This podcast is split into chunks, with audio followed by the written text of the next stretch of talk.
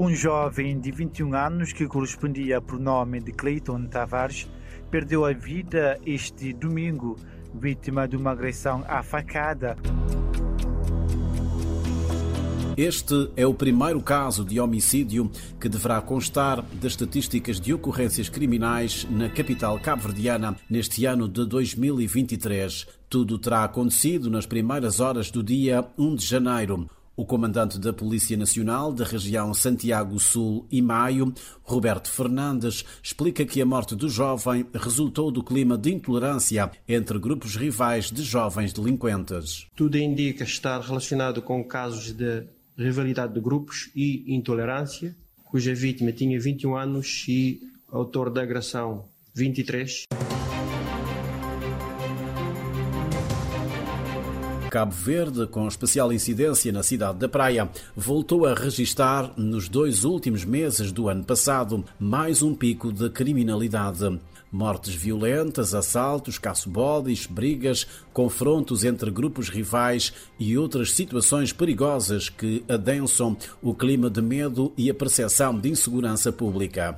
A polícia respondeu com rusgas e patrulhamentos em todos os bairros da cidade da Praia. A última operação especial foi realizada durante a passagem de ano. Fizemos, durante este período, abordagem de 913 pessoas, 817 dos quais submetidas à revista de segurança, e como consequência das abordagens em revista, procedemos à detenção de 18 pessoas, sendo 2 no Conselho de São Domingos e 16 no Conselho da Praia, assim discriminado.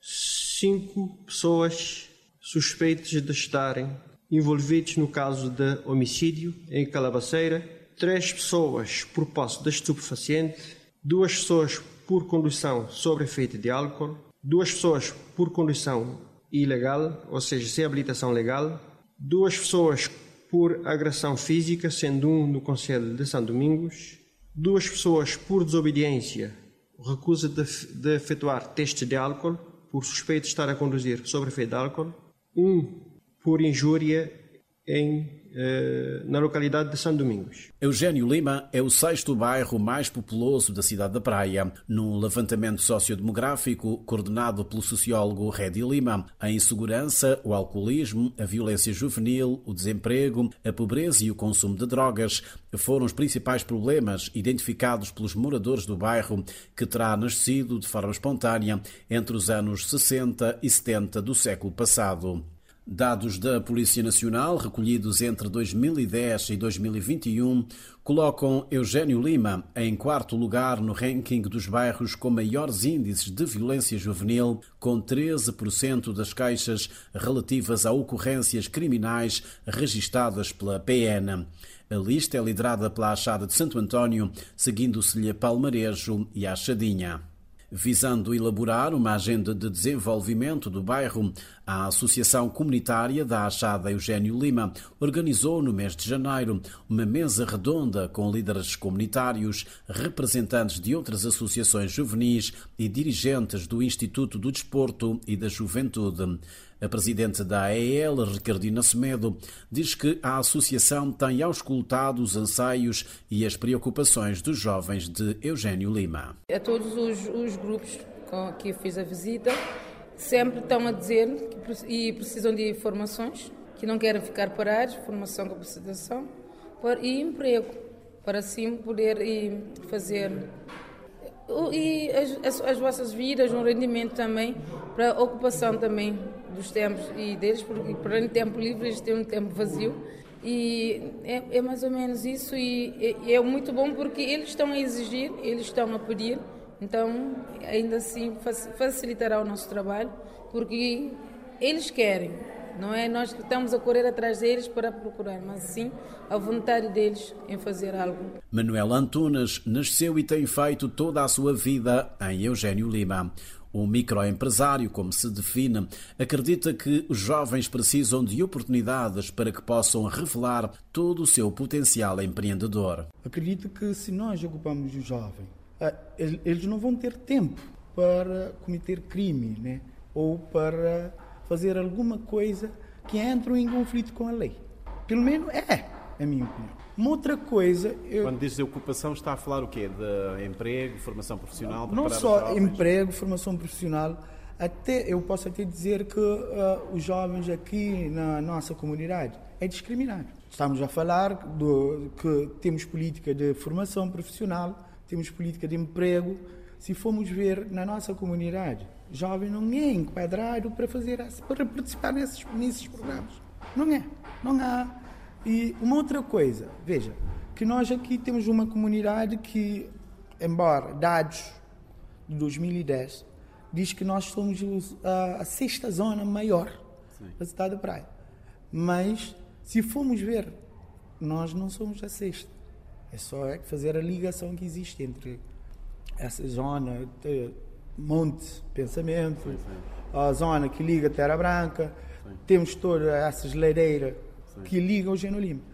É muito mais do que isto. Uma outra coisa que eu também, que é um espaço para ocupar jovens. Não há não há. Nós, qualquer intervenção, qualquer uh, programação que nós temos na nossa comunidade, nós temos que recorrer à escola, temos que recorrer a jardim, que não é um, que não é um espaço apropriado para encontro. A escola é um espaço para criança. Jardim é um espaço para criança. Nós não temos um centro comunitário. E temos bairro que uh, surgiram muito mais recente que é a nossa comunidade, que tem tudo isto, tem todas essas infraestruturas. Tem espaço comunitário, onde jovens podem encontrar. Temos uma delegação municipal. Veja que temos delegação municipal em praticamente todos os bairros da cidade da Praia e aqui em Eugênio Lima não temos. Segundo dados do Instituto Nacional de Estatística, o bairro de Eugênio Lima tem hoje uma população residente de cerca de 7 mil pessoas, aproximadamente a população da Ilha Brava. Para além de uma escola primária e de uma esquadra policial, não se vêem no bairro outros equipamentos sociais ou instituições públicas. A rivalidade entre grupos de jovens impede os demais moradores de sair à rua a partir das seis da tarde com medo de serem assaltados ou apanhados num confronto entre grupos. Ricardina Semedo, presidente da Associação Comunitária de Eugênio Lima, não esconde esta preocupação. Essa é uma dificuldade que há muitos anos tem de decorrer aqui na comunidade, que é Baixo e Riba. Então tem essa rivalidade que grupos não, elementos de cada grupo não circulam tanto na, na zona. Tem, tem jovens que há muito tempo não vai a, a placa, por exemplo, que fica embaixo. E há muitos jovens que estão no grupo de, de baixo, mas não, não, não vêm aqui em cima. Às vezes põem um táxi para ultrapassar e os caminhos, só para não passar a pé, porque sempre vão ter alguns conflitos mesmo e há tempos que com algum, alguma ocorrência sempre põem um táxi e sempre tem aqueles que param o táxi ou o transporte que é transportar a vítima, ok? Para não deixar descer ou subir. E mesmo hoje eu vi o, o nosso policial aqui a falar alguns motivos que, que levam a esse conflito. Então é, é entre grupos que tem alguma rivalidade entre, entre eles. António Varela, presidente da Associação Comunitária de Fonte Lima, no município de Santa Catarina de Santiago, foi um dos participantes do encontro para a recolha de subsídios com vista à elaboração de um plano de ação para o desenvolvimento de Eugênio Lima. Apesar de enaltecer as potencialidades do bairro, o ativista social reconhece que há um déficit de políticas públicas em matéria de oportunidades de formação e emprego para os jovens. É nessa perspectiva que eu acho que deve ter mais e mais e mais e, deve ter mais apoio das entidades governamentais, tanto das câmaras municipais e dos governos. Deve ter mais políticas sociais. Isso que falta nas comunidades, isso que falta para os jovens.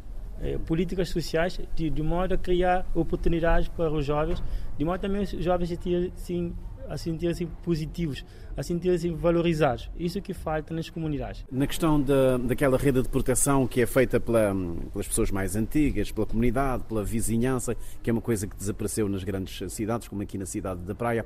No caso de, de Fonte de Lima, como é que funciona? Por exemplo, um jovem que é propenso a conflitos, eh, que hum, está na, no alcoolismo, quer arranjar brigas, como é que, que a comunidade pode atuar para prevenir? Tinha uma vez assistido um programa interessante em, em Safendi, uh, mais das mais comunitárias. Ainda na comunidade infantil existe essa, essa, essas mães comunitárias, esses pais comunitários que falam com os jovens, demonstrando assim uh, os caminhos deviantes para onde é que vão levar esses jovens e também existem uh, exemplos comunitários em que os jovens também muitas vezes querem ser como as pessoas dessas, dessas da comunidade. Então ainda existe esse, esses mais, pode dizer assim, pais comunitários na comunidade. O envolvimento da comunidade na busca de soluções para os problemas que enfrenta é também o caminho apontado pela antropóloga Andreia Lobo, da Universidade de Cabo Verde. E eu acho que a solução foi dada aqui nesse encontro, né, pela própria comunidade. Muito interessante, eu nunca tinha vindo aqui né, em, no bairro de Eugênio Lima e fiquei muito bem impressionada né, com as intervenções da própria comunidade, das pessoas da associação, mas não só, que falaram o tempo todo em prevenção, né? Então eu acho que prevenção é a melhor saída, né? ocupação dos jovens, formação, sensibilização, envolvimento da comunidade para buscar a própria comunidade as soluções para os seus problemas. Né? É, ontem nós tivemos aí a, a, a data não comemorativa, né, mas em Assunção aos 50 anos da morte de Amilcar Cabral, e ele dizia isso, né, nós buscarmos os nossos próprios problemas, pensarmos com as nossas próprias cabeças, né, e eu acho que hoje a gente viu um exemplo bastante interessante daqui, é, quando os governos começam a ouvir as próprias comunidades, dando as suas próprias soluções, porque elas consideram Esses governos estão a ouvir as ser comunidades. seus próprios problemas, né, eu acho que a gente começa a resolver é, esses problemas. Né? Então, eu acho que é isso que falta, né? É, que os governos, de fato, escutem as populações para que elas deem as soluções para os seus próprios problemas. Aqui, de facto, ficou essa ideia que há um distanciamento entre Isso. os poderes, o Governo Central, a Câmara Municipal e as próprias hum, associações. O que é que é preciso fazer, de facto, para que haja essa articulação? É, eu acho que é vontade política, né? O que a gente fala muito no Brasil, aqui, né? Em todos os lugares que a gente vê situações semelhantes. É a vontade política não de o governo ter o protagonismo, mas o governo ser um mediador né, para que as próprias comunidades resolvam as suas questões. né. Então, eu acho que se o governo sai dessa posição de protagonismo para ser um mediador, um veiculador das, das forças para que as soluções sejam criadas, a gente talvez comece a, a, a ter é, histórias distintas né, é, de mais paz e de menos violência. Em meados de janeiro deste ano, o governo promoveu um encontro para partilhar um conjunto de medidas com vista a prevenir e combater a violência urbana. Perante representantes de várias organizações da sociedade civil, igrejas, ONGs e instituições ligadas à justiça e à segurança pública, o primeiro-ministro sublinhou que o combate à criminalidade não é um problema apenas do governo. Se pode criar a percepção na sociedade o problema de segurança, o problema da criminalidade é um problema do governo, porque o governo é um alvo onde as setas são atingidas. Porque isto depois provoca o efeito da desresponsabilização tácita relativamente à própria sociedade, às famílias, aos indivíduos. Dizendo, Não, isto é um problema do governo versus o resto.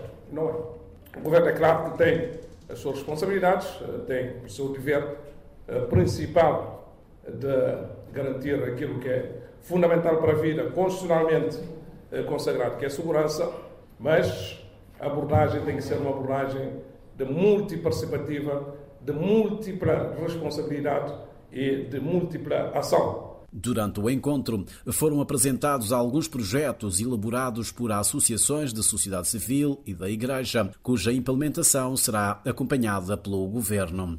Ulisses Correia e Silva destaca o alinhamento dos projetos com o propósito do Executivo em garantir a paz e a tranquilidade sociais aos cabo-verdianos. O Primeiro-Ministro anunciou uma série de medidas que serão implementadas nos próximos tempos para prevenir e combater a criminalidade urbana. A redução do abandono escolar, particularmente nos rapazes, ah, temos tido muita atenção e, é- e assim é que deve ser, sim senhor, na igualdade, equidade de género, muito virado para as meninas, é importantíssimo.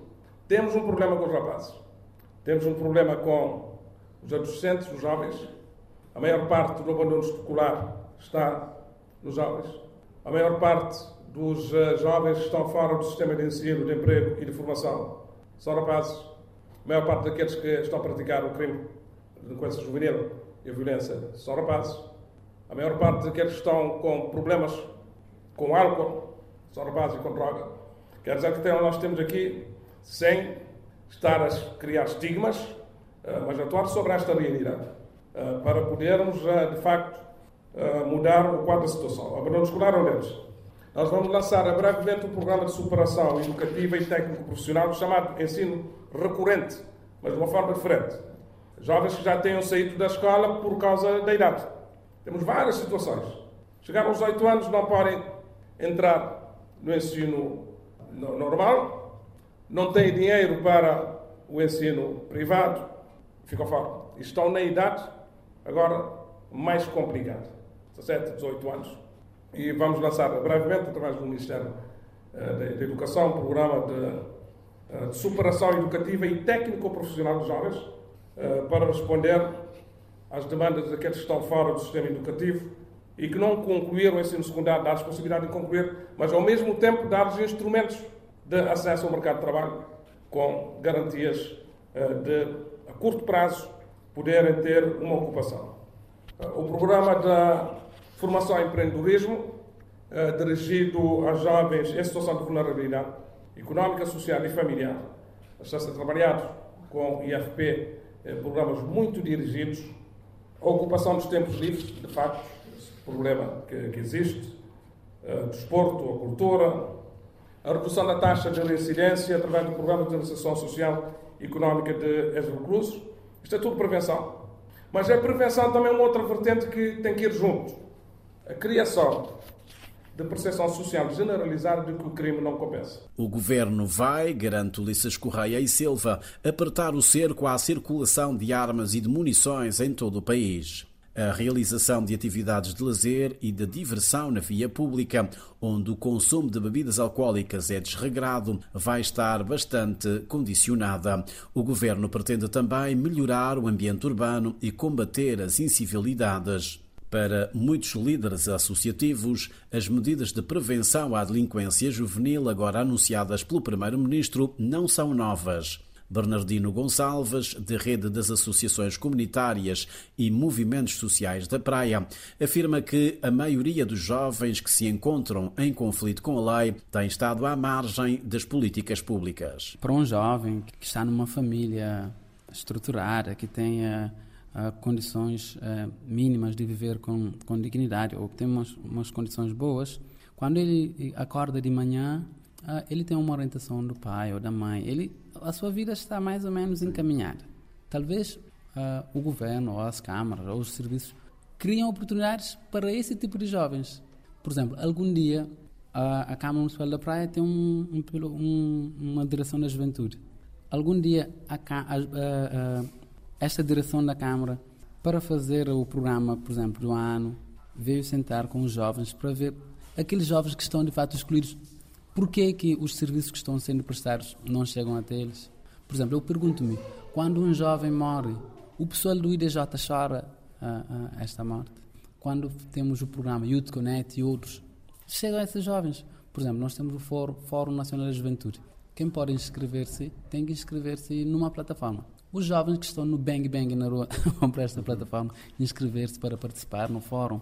Há o fórum da, da, da, dos jovens, mas esses jovens que estão, ah, ah, ah, digamos, no mais quente não, estão, não estiveram ali.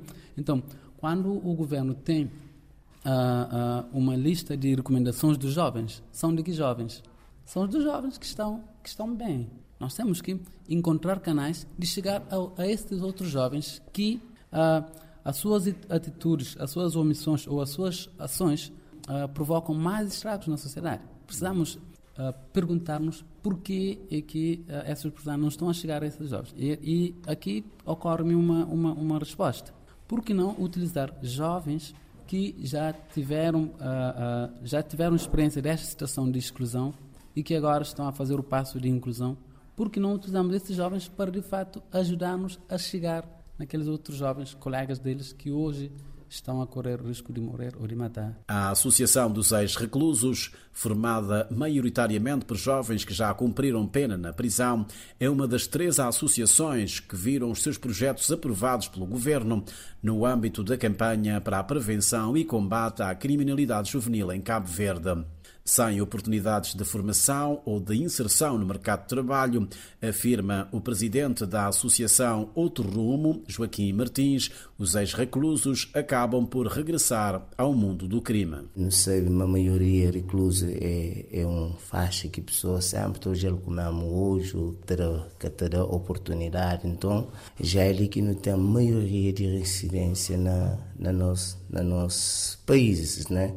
Show a criminalidade que está acontece na nossa comunidade. Às vezes, também de parte de rapazes que têm na área de ocupa.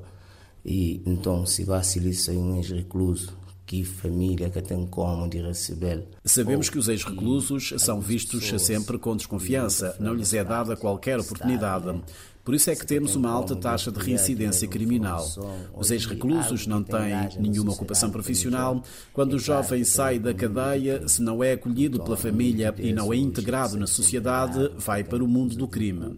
Muitos estão no desemprego, sem perspectivas, não lhes restam, por isso, outra alternativa, senão juntar-se aos ex-companheiros que estão ainda em conflito com a lei. Dizemos que o crime está a aumentar, mas não estamos a fazer nada para ocupar os jovens. É bem para fora, então, famílias já já perdem aquele laço, então, está aqui no mundo de crime, então, nós olhando para o mundo de crime, nós não estamos falando um jovem, quando tem uma oportunidade de ser ocupado, é muito menos pensando no mundo de crime. Então, é muito bom. Então, a hora que nós falamos na crime, se tormenta, se tormenta, mas nunca tem estado a fazer algo para a nossa juventude, nossa camada de juventude. No entender do sociólogo Redi Lima, tem havido, da parte dos sucessivos governos, uma preocupação com a questão da segurança, considerada um importante ativo na promoção turística e económica de Cabo Verde. O especialista afirma, no entanto, que até hoje o país não conseguiu pôr de pé uma política pública para a segurança. Se calhar a família está-se a desestruturar agora porque a, base da família largar a cavriana está-se a desestruturar. Para mim, se for isso, ok, mas nisto de não ter pai em casa, isso é uma treta, isto não existe. Uh, agora, o grande problema é que esse discurso tem consequências negativas. Por exemplo, uh, o Ministério da Inclusão, através do ICA, neste caso o ICA, está a fechar uh, os centros, né? os centros. Está a fechar, não, já fechou. É? e, e depois diz que o lugar, de, o lugar da criança é na família. Mas não há família. E depois a questão é, para que é que pagamos impostos? Supostamente os impostos são pagos para depois serem recebidos a partir de uma política pública. Então, quando um país não tem uma política pública, não tem uma agenda, dá nisso. Nós estamos a terceirizar políticas. Não aconteceu agora, isto, isto acontece desde os anos 90, tem a ver com, com o, o programa de, de ajustamento estrutural, portanto, tem tudo a ver com isso, mas hoje estamos a colher consequências daquele tempo. Ali, há duas semanas, porque o governo de Cabo Verde diz que este ano vai haver um maior aumento, acho eu, na história do país desenvolvimento económico e o desenvolvimento social. Economistas mostraram isto, que, que, isto é inviável, porque de facto, eu não sei se essas pessoas vão aos bairros. Eu, quando eu digo vou aos bairros, não estou a dizer tempo de campanha eleitoral, não estou a dizer uh, em, em, em, visitas uh, institucionais. Estar lá. Na cidade da Praia, que eu conheço mulher, onde eu vivo, uh, nos bairros ditos mais vulneráveis, o pão está a 28 escudo as pessoas começam cada vez mais a ter dificuldades. O, o, mapeamento que nós estamos a fazer com as associações na praia mostra estas dificuldades. Então, o Estado tem de facto que, que ter uma mão. Né? De facto, este é o papel do Estado: garantir o bem-estar da sociedade. Agora, quando o Estado demite-se a isso, a consequência é piorar, as coisas é, é, piorar, no fundo, e depois estamos a, depois desta forma, em vez de trabalharmos a, a distribuição de, do rendimento e uma melhor política pública de facto para a inclusão, estamos a excluir e vamos continuar a ter pequenos grupos e os grandes grupos. E depois admira-se uh, com a questão, as duas grandes questões, a questão da criminalidade e a questão da exploração sexual. Uma realidade hoje bastante visível em muitos bairros da capital cabo-verdiana. É o caso de Safendi. Apesar de o número de queixas de ocorrências criminais ter diminuído nos últimos meses, a percepção de insegurança nesse bairro tende a aumentar, conforme explica Bernardino Gonçalves, responsável da Casa Amizade. Pode não haver muitas ocorrências, pode não se registrar muitas das ocorrências havidas, mas o maior problema e que é inaceitável é o sentimento de insegurança que nós temos. As pessoas mudam as suas vidas por causa disto. Por exemplo, temos pessoas que ensaiavam na capela, pessoas que vinham rezar na capela e que deixam de vir. Isto não é, não é normal, isto é, é ir no direito básico de, de liberdade das pessoas. Por exemplo, tem uh, uh, uh, alunos que não podem ir para a escola porque sabem se, se, se, se, saem da escola depois das nove, não tem, como, não, não tem segurança de chegar a casa. Se você é mulher, Pior ainda, você sabe que depois de descer do autocarro para ir até sua casa pode correr o risco de ser violada. Isto é, é completamente inaceitável. Então, nós, bastante, o ser humano consegue adaptar-se a isto, mas não é, é pedir demais à, população. Isto, isto ocorre quando você está na praia. Você está na Ilha do Fogo, não, não, não, não lhe passa pela cabeça que alguém vai assaltar-te, tomar o seu relógio. Isso não pode ser. Você está na Ilha do Sal. Você não pensa que, que de repente vai encontrar com cinco jovens no escuro, vão tomar-te as suas coisas, podem violar-te. Isso não é, é demais. Não. Até que ponto que isto pode implicar na saúde mental das, das pessoas também? Pode implicar que você uh, produza menos. Nós temos que definitivamente resolver isto. Não, não é possível. Já, já, já tivemos 20 anos disto, já chega. Para o criminalista João Santos, em muitos bairros dos principais centros urbanos, as pessoas vivem num clima de insegurança permanente. Para o especialista, o que mais apoquenta os cidadãos é não poderem ter a sua rotina diária. Nós, nós só reagimos uh, para, para questões de segurança uh, quando acontece algo que, que perturba, uh, digamos, que, que mexa de forma profunda com o sentir da, da sociedade. Mas o que verdadeiramente desestrutura uma sociedade não são os crimes violentos. Esses são, uh, nós, nós condenamos pelo grau de violência, pela perversidade como são cometidos, etc, etc. Mas o que perturba essencialmente a relação é a chamada a, a insegurança subjetiva, o não poderes relacionar, ter a vida normal, fazer as coisas básicas que se deve fazer. Porque, para além de saberes que outras pessoas vêm sendo vítimas, estás sempre, digamos, eh, também a pensar eh, de que iminentemente podes também vir a sofrer, digamos, um, ser vítima de uma, de uma ação criminosa. Segundo dados constantes do relatório do Conselho Superior do Ministério Público, entre 2021 e 2022 foram registados 406 processos por crimes de homicídios. Lê-se no relatório do CSMP que foram registados 14.436 processos por crimes contra a propriedade, um aumento na ordem dos 5.156 em comparação com o ano judicial anterior. Em 2020 a 2021 foram registados 9.280, o que corresponde a um aumento de 55,6%. O crime de roubo corresponde a 41,9% dos processos registados, seguindo-se o crime de furto com 24%, o crime de furto qualificado com 23,5% e o crime de dano com 7,4%. A nível nacional, os crimes contra a propriedade correspondem a 50% dos processos entrados no Ministério Público. A seguir vêm os crimes contra a integridade física e psíquica, com 12,1%, os crimes contra a liberdade das pessoas, com 8,2%, e os crimes contra a família, 6,5%. Ainda de acordo com estatísticas do Ministério Público, referentes ao ano judicial 2021-2022, foram registados 776 processos ligados a crimes sexuais, mais 315 215, em comparação com o ano judicial anterior, o que corresponde a um aumento de 68,3%. Quanto aos dados da Polícia Nacional, as ocorrências registadas no país aumentaram 33% em 2021 face ao ano anterior, interrompendo, segundo a PN, um ciclo de cinco anos em queda, sendo mais de metade dos crimes contra o património.